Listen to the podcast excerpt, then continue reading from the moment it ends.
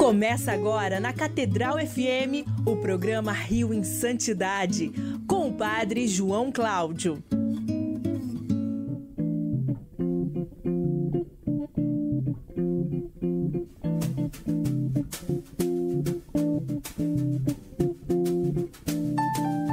Louvado seja nosso Senhor Jesus Cristo. Para sempre seja louvado. Estamos aqui mais uma vez, eu, Padre João Cláudio, e comigo Fábio Luiz, nas ondas da Rádio Catedral FM 106,7, a sintonia da felicidade, no nosso programa Rio em Santidade, neste domingo, dia 3 de abril de 2022, quinto domingo da quaresma.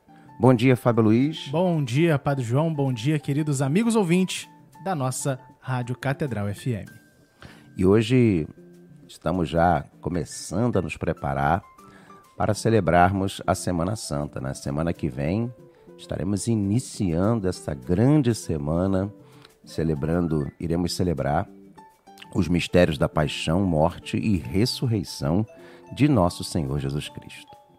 E vamos agora rezar com ela, a nossa querida, venerável Odete Vidal Cardoso, Odetinha. Em nome do Pai, do Filho e do Espírito Santo. Amém. Quero passar o meu céu. Fazendo bem a terra. Primeira dezena, Fábio Luiz. Meu Jesus, eu vos amo. Meu Jesus, eu vos amo. Meu Jesus, eu vos amo. Meu Jesus, eu vos amo. Meu Jesus, eu vos amo. Meu Jesus, eu vos amo. Meu Jesus, eu vos amo. Meu Jesus, eu vos amo. Meu Jesus, eu vos amo. Meu Jesus, eu vos amo. Quero passar o meu céu fazendo, bem a terra. Meu Jesus, eu vos amo. Meu Jesus, eu vos amo. Meu Jesus, eu vos amo. Meu Jesus, eu vos amo. Meu Jesus, eu vos amo. Meu Jesus, eu vos amo. Meu Jesus, eu vos amo. Meu Jesus, eu vos amo. Meu Jesus, eu vos amo. Meu Jesus, eu vos amo. Quero passar o meu céu fazendo, fazendo bem a terra. Terceira dezena, Fábio Luiz. Meu Jesus, eu vos amo. Meu Jesus, eu vos amo. Meu Jesus, eu vos amo. Meu Jesus, eu vos amo. Meu Jesus, eu vos amo. Meu Jesus, eu vos amo. Meu Jesus, eu vos amo. Meu Jesus, eu vos amo. Meu Jesus, eu vos amo. Meu Jesus, eu vos amo. Quero passar o meu céu fazendo bem a terra. Quarta dezena. Meu Jesus, eu vos amo. Meu Jesus, eu vos amo. Meu Jesus, eu vos amo. Meu Jesus, eu vos amo. Meu Jesus, eu vos amo. Meu Jesus, eu vos amo. Meu Jesus, eu vos amo. Meu Jesus, eu vos amo. Meu Jesus, eu vos amo. Meu Jesus, eu vos amo. Quero passar o meu céu fazendo, fazendo bem a terra. E nesta quinta e última dezena nós queremos pedir paz no nosso mundo, que haja paz, é, ecoando o pedido do Papa, ecoando aquela belíssima consagração que o Papa Francisco fez ao Imaculado Coração de Maria. Queremos também pedir a intercessão da, da venerável serva, de, da venerável Odete Vidal Cardoso.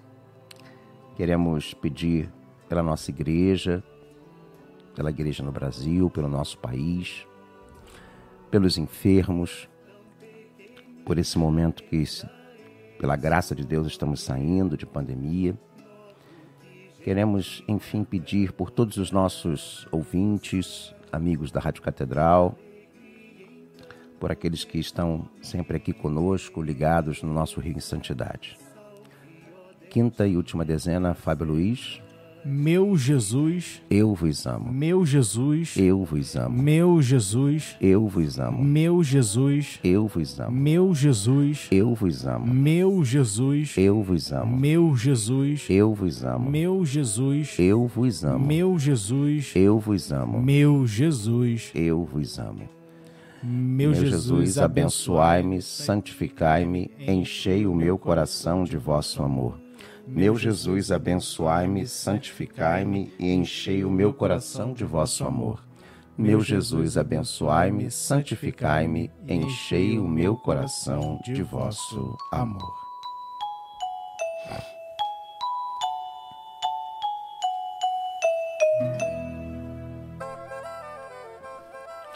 E lembrando a todos que nós estamos já nos preparando, né? Tive um contato, é, Fábio Luiz, com Dona Nazaré Schaffer, mãe do nosso querido Guido, servo de Deus Guido. É, vai, vamos ter o DIA, dia 1 de maio, hein? Opa. Voltando presencialmente, o DIA, que é um evento que é organizado né, por todos os nossos queridos devotos de Guido Schaffer. Dona Nazaré, queremos a senhora aqui. hein? É, aí vai ser aqui, ó. Save, save the date. 1 de maio, de volta à praia. Prepare-se, DIA do Quinalton na praia. É, ela tá falando aqui, ó. Reserve a data e venha rezar e comemorar com a gente. No mesmo local em que o servo de Deus Guido rezou e surfou pela última vez. Na Praia do Guido, posto 11 do Recreio. Dia 1 de maio, a partir das 8 horas, tá? Então vamos compartilhar essa notícia. Ficou bonito o cartaz, save the date, dia 1 de maio, de volta à praia, é o DIA do Quinalton na praia, que é o evento que marca né, a passagem né, dessa, desse dia da Páscoa do nosso querido Guido Schaffer. Então, tá aqui é, essa, essa propaganda, vai passando para as pessoas. É muito legal esse evento lá na- no Recreio, no Posto 11. E, Fábio Luiz, nós temos também o nosso Zap da Santidade, não é isso? Isso aí. Ah, agora já decorei. 97891 5735. 97891 5735. É o Zap da Santidade. Então manda, escreve, liga, pauta, sei lá, liga não, né? Não, manda não. mensagem. Manda mensagem, isso. É o Zap da Santidade. Então, é, não se esqueça de mandar a sua mensagem. E tem mensagem, Fábio Luiz? Será que tem? Temos aqui a Lili Abreu com a gente, mandando mensagem, mandando seu alô para seu contato já ficar salvo aqui com a gente também. Ah, temos também aqui. Ah, cadê? Não mandou seu nome? Cadê? Ah, aqui, claro. O Fernando Soares também com a gente. Ah, temos aqui também a Darcy com a gente na- no nosso Zap da Santidade. Tem gente de fora do Brasil, hein? Porque esse prefixo É aqui. mesmo? É, prefixo é, 353 não é Brasil, que Brasil é 55. 353 eu não sei de que, de que país é esse, mas temos aqui a Luziene, tá aqui com a gente também. Depois eu procuro qual é o país. Mas você pode e deve mandar a sua mensagem, mande seu nome, mande a sua paróquia e a sugestão de pauta. Você quer saber da vida de que santo, beato, venerável, servo de Deus? Exatamente. pra gente poder aqui trazer pra você como a gente fez no ano passado e foi bem legal. E hoje nós vamos falar de um santo cuja devoção existe no Rio de Janeiro. Né? É, algumas pessoas têm nos perguntado, por exemplo, a história dos santos de algumas igrejas aqui do Rio de Janeiro. E essa igreja, de modo especial, é uma igreja muito importante, uma igreja histórica aqui no centro do Rio. né? A igreja de São Francisco de Paula, ali no Largo de São Francisco. Quando a gente pensa Largo de São Francisco, a gente pensa São Francisco de Assis, né? Mas na verdade é São Francisco de Paula. E ontem, dia 2, no sábado, foi dia de São Francisco de Paula. É uma igreja belíssima, aliás, uma das mais bonitas igrejas, né, do conjunto de igrejas é, do Rio de Janeiro. Sim. E ela é inacabada, essa igreja. É muito interessante. Toda aquela talha de madeira, na verdade, seria revestida por ouro, né? Isso, Só que acabou-se o ouro. É, então, assim, é um dos lugares mais interessantes. É ali pertinho também do Real Gabinete Português. É, é Dá, bem. dá pra fazer uma excursão ali, pegando a Avenida Passos, tem aquelas duas igrejas ali do Saara, tem a antiga. Qual é o nome? A Santíssimo Sacramento Sim. da Antiga Sé, termina lá na.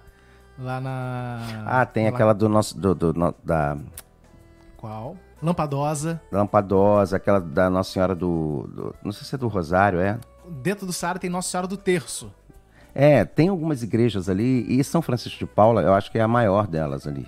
Né? Sim. Em conjunto com a.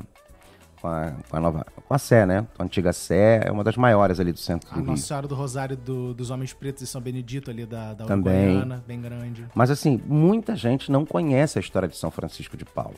Muita gente não conhece. E, e a gente vai hoje falar um pouquinho sobre São Francisco de Paula. Né? É, ele é um santo é, que é do século XV para o século XVI. Ele, ele faz a sua Páscoa, ele falece ali no iníciozinho do século XVI, em 1507, no dia 2 de abril. E ele nasceu, Fábio, em 1416. Então, quer dizer, quando ele faleceu, olha que coisa interessante. O Brasil estava nascendo, né? Tinha sete anos praticamente.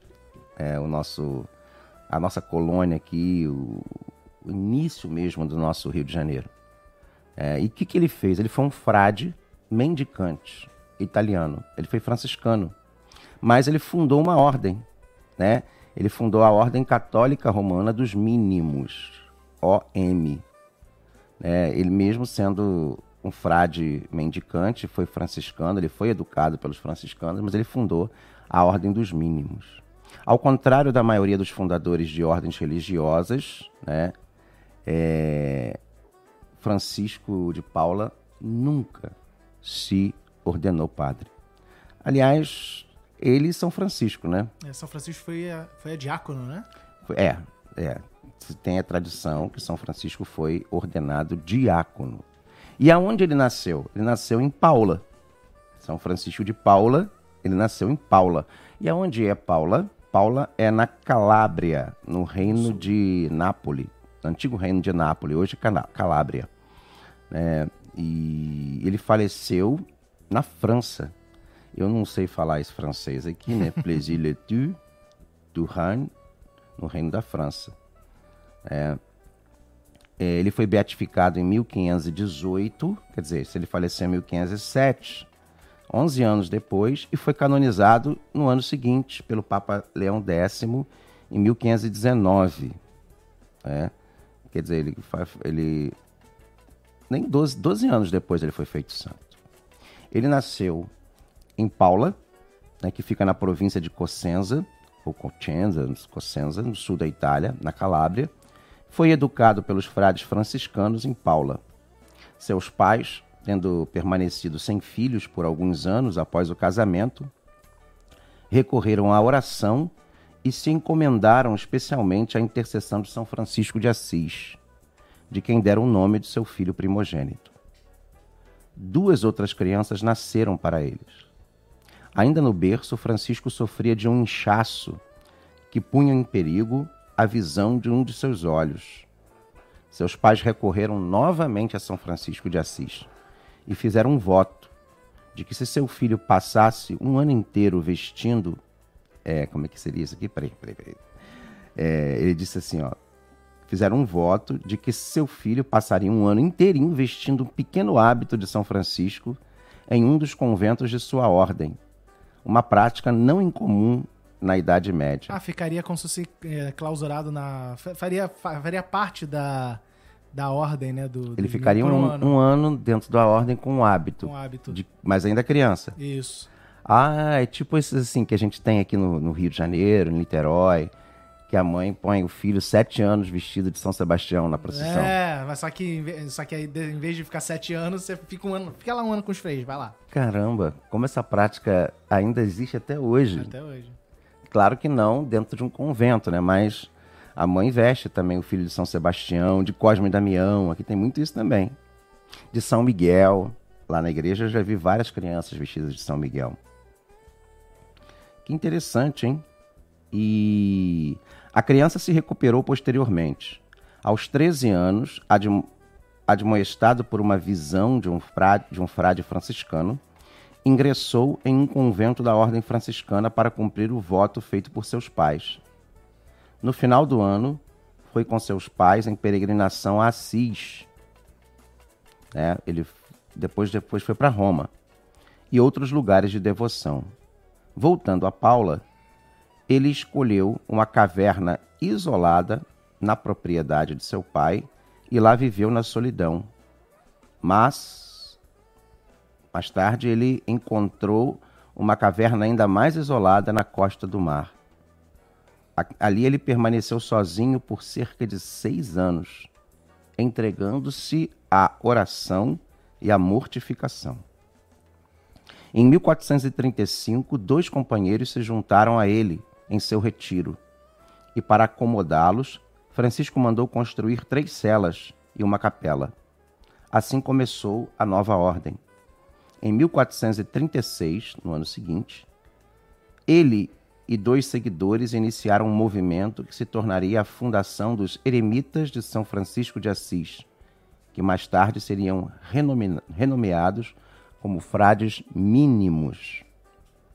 Seu nome refere-se ao seu papel como o menor de todos os fiéis. A humildade seria a marca registrada dos irmãos, como havia sido na vida pessoal de Francisco. A abstinência de carne e outros produtos animais tornou-se uma espécie de um quarto voto de sua ordem religiosa, juntamente com os votos tradicionais de pobreza, castidade e obediência. Quando você não come coisas de animais, você é vegano, não é? Não, mas eles comem peixe. Ah, tá. Eu tenho, tenho, na minha paróquia tem, um, tem um, um frei mínimo, né? Que, que é filho da paróquia, e ele uma vez ele estava explicando isso. Hoje eles podem comer até carne de soja. ah, tá. Eu não sabia disso, não. Até hoje eles fazem esse voto, até esse hoje, quarto voto? É o quarto voto. Diz meu tio Anselmo, que é padre, quando ele tava fazendo o discernimento vocacional dele, que ele falou que não dava para ser mínimo porque só come peixe e ele não gosta de peixe. Que coisa, eu não sabia disso não. Nossa, que legal, hein? Aí, a gente vai aprendendo, né, gente? Francisco instituiu a observância contínua e durante todo o ano dessa dieta, em um esforço para reviver a tradição do jejum durante a quaresma, que muitos católicos romanos deixaram de praticar no século XV. Ele enfatiza essa dieta. Sim, a, a vida dos mínimos, o pessoal gosta de dizer que é como se fosse uma eterna quaresma. Olha que interessante.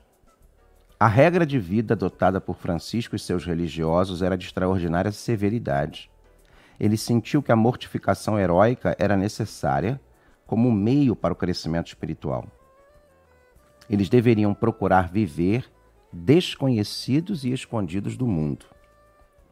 O número de seus discípulos aumentou gradualmente e, por volta de 1454, com a permissão de Pirro, arcebispo de Cossenza, Francisco construiu um grande mosteiro e uma igreja.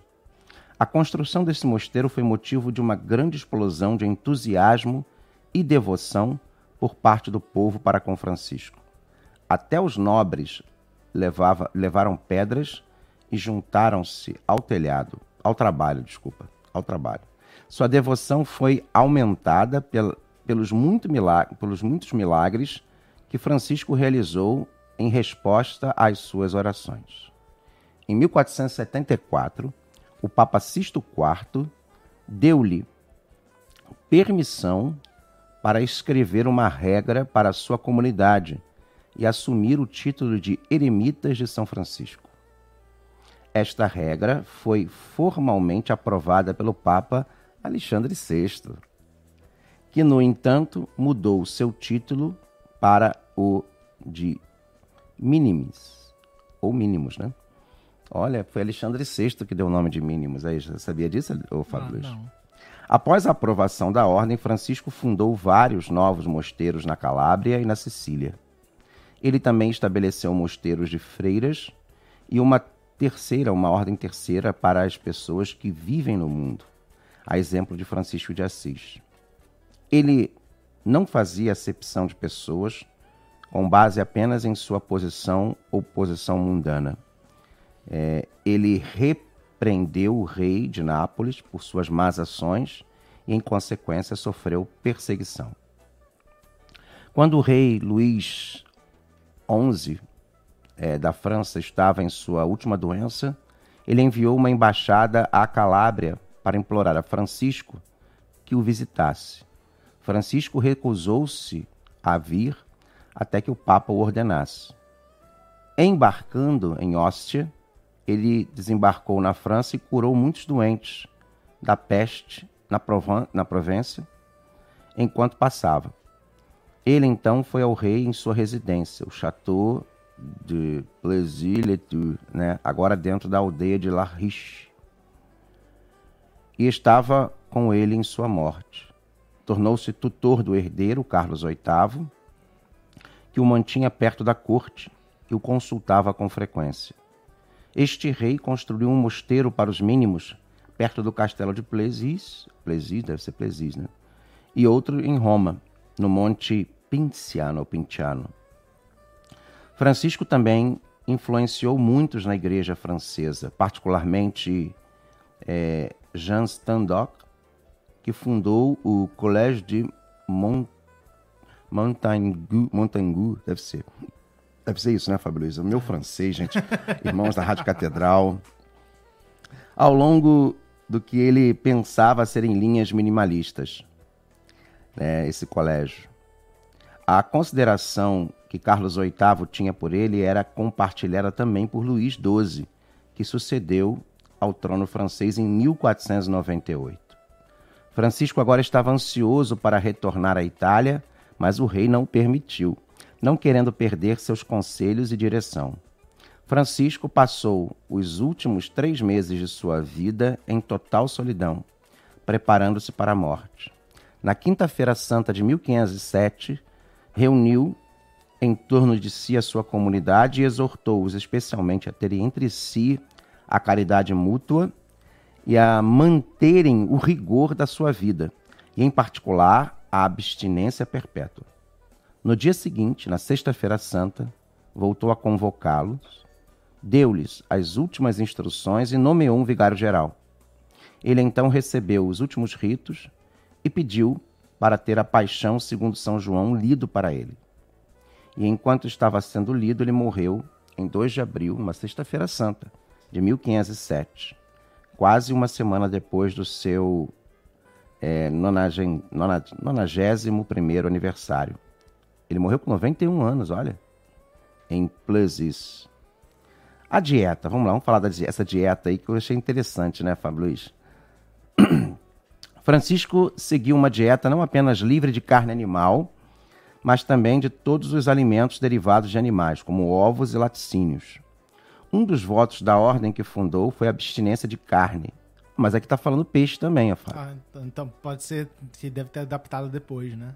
É, pode ter sido. Carne, peixes, ovos, manteiga, queijo e leite. É praticamente, né? É, o, Francisco foi descrito o, como vegano. O proto-vegano. É, um proto-vegano que eu imaginei. aqui. Os dois principais movimentos nesta ordem foram a humildade e a não violência. A palavra mínimo refere-se a viver como um menor ou menor ou abraçar a humildade, simplicidade, né? E sim, deve ser a simplicidade mesmo. O chamado à não violência e à ausência de crueldade foi expresso por não fazer mal a nenhuma criatura. Interessante, né? Ele, ele é muito atual. Sim. Né? Tem muita gente hoje que. A galera que chegando a descobrir São, São Francisco, São Francisco de, de Paulo, pô. O Espírito Santo é muito criativo, né, gente? Pô. Acredita-se que Francisco foi favorecido com o dom da profecia.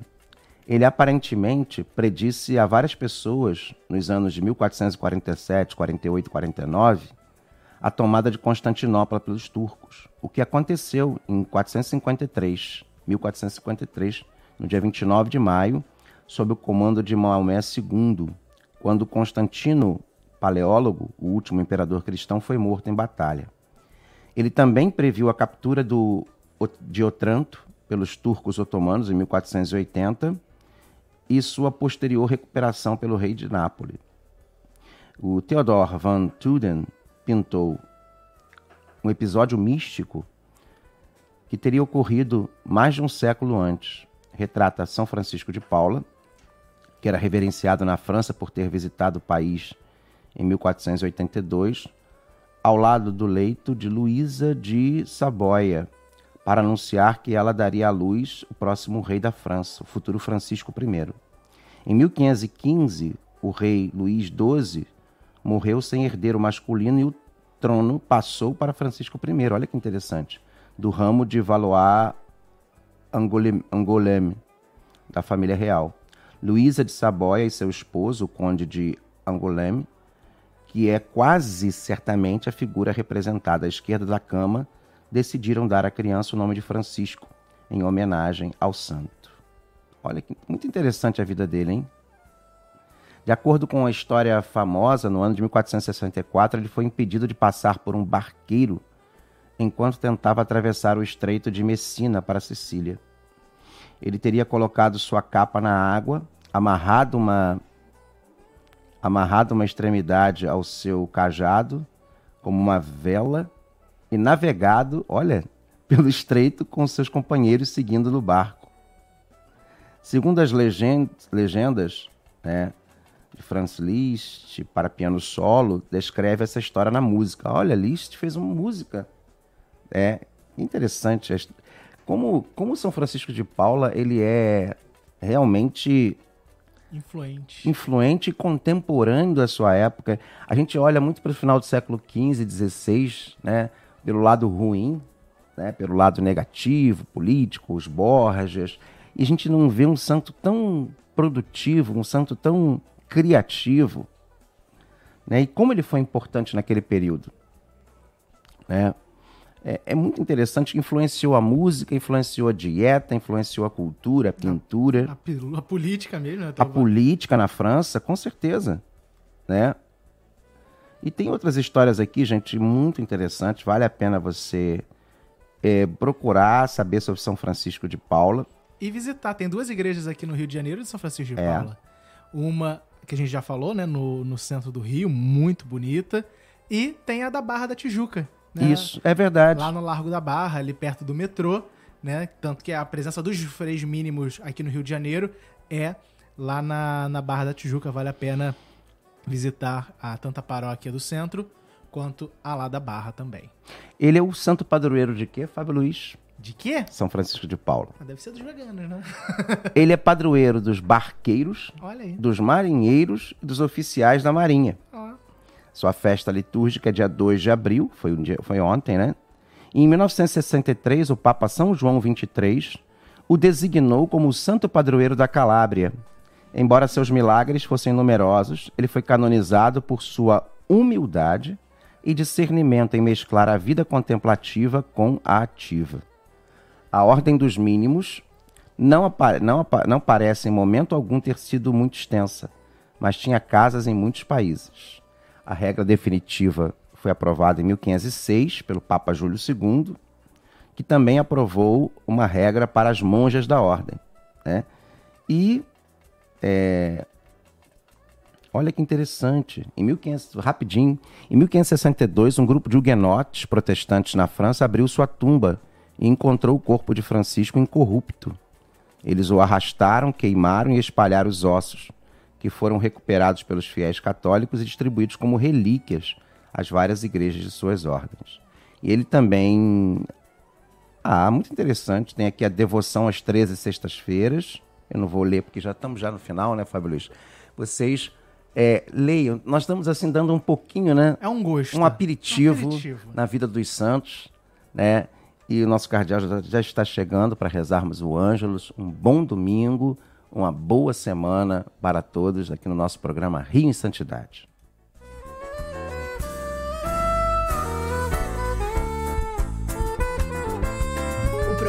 Rio em Santidade volta na próxima semana.